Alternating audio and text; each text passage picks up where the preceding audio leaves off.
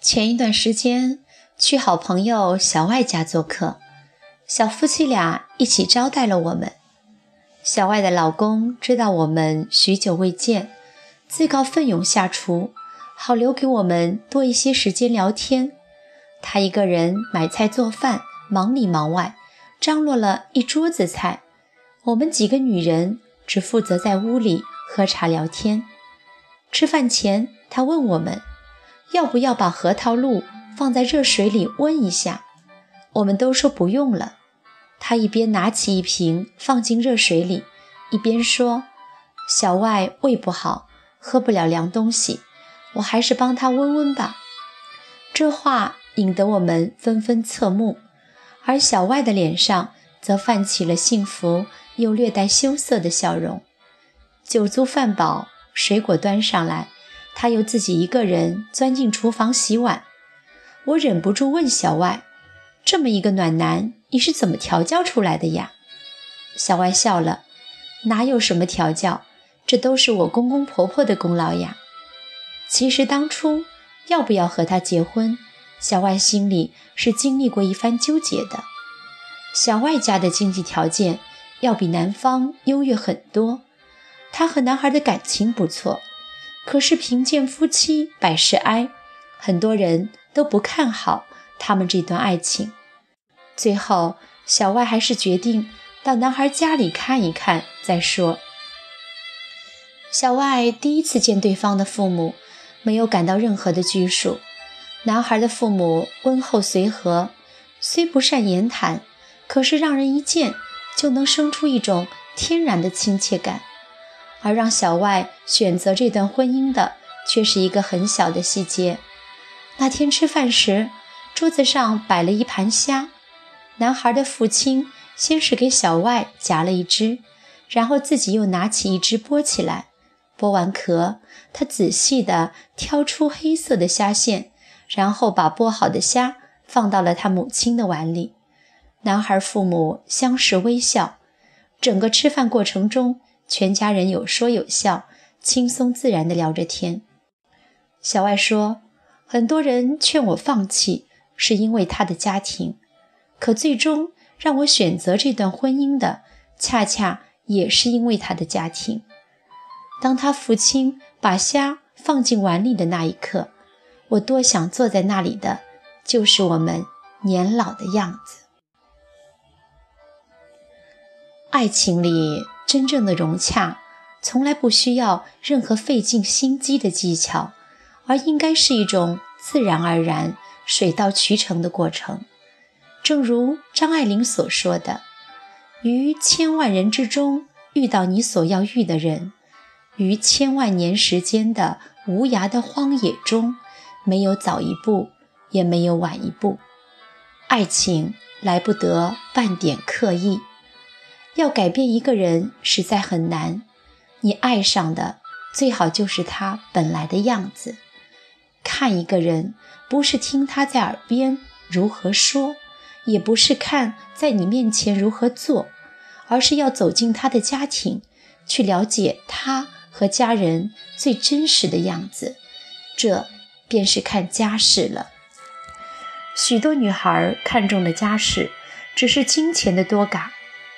权力的累积，社会地位的高低，和我所说的家世并没有什么关系。聪慧女孩所看重的，应该是对方的整个家庭，以及父母的观念、家庭的氛围，还有处理问题的方式。不久前看到过这样一个故事：一个身为室内设计师的女孩，在设计装修一所别墅时。和别墅的主人自然而然地发生了感情。当豪宅的装修完工时，这个女儿孩正式成了豪宅的女主人。这简直就是霸道总裁与貌美娇妻的翻版。最难得的是，霸道总裁还是家里的独生子，家庭关系十分简单。一时间，他成了朋友圈里嫁得最好的人。收获了无数的艳羡，直到她生了宝宝，朋友们去道喜，才发现了豪门的尴尬。别墅的地上铺满了不知名的叶子，据说是一种药材，用来辟邪。她的婆婆眼上贴着红纸，因为右眼一直跳，要这样正摘。新生儿精致的小床上挂满了桃树干枯的树枝，据说是给孩子挡煞。这个女孩子从小在无神论的家庭长大，曾经出国留学，嫁到这样的家庭，心中自然有说不出的苦楚。何况豪门中的生活总要以霸道总裁为中心，而她也不得不放弃梦想中的人生目标与追求。其实看重家世，不是看对方拥有多少钱。而是看他能够与你一起挣到多少钱，并且分享。看重家庭关系简单，也不应该仅仅以人口少为标准，而是要看他家人的心胸到底有多宽。不然，你早晚会沉浸在没完没了的鸡毛蒜皮里。有姑娘问我，要去见男友的父母，应该准备些什么？我问，不用准备。只要做你自己，时间是一面照妖镜，真成了一家人，后半生将有几十年的时间去相认。过于刻意和伪装，早晚都会原形毕露的。人与人的相处原本就是一个物以类聚的过程，婚前的了解与接触，就是为了暴露出问题。都说爱情是两个人的事。而婚姻是两个家庭的事，这话不假。婚姻就像一场招聘，只不过这里招聘的是你后半生的亲人。既然是招聘，就都需要一纸聘书，也必然是双向自由的选择，没有必要取悦谁，也没有必要迎合谁。对方的家人在审查你，而你。也在默默地观察他们。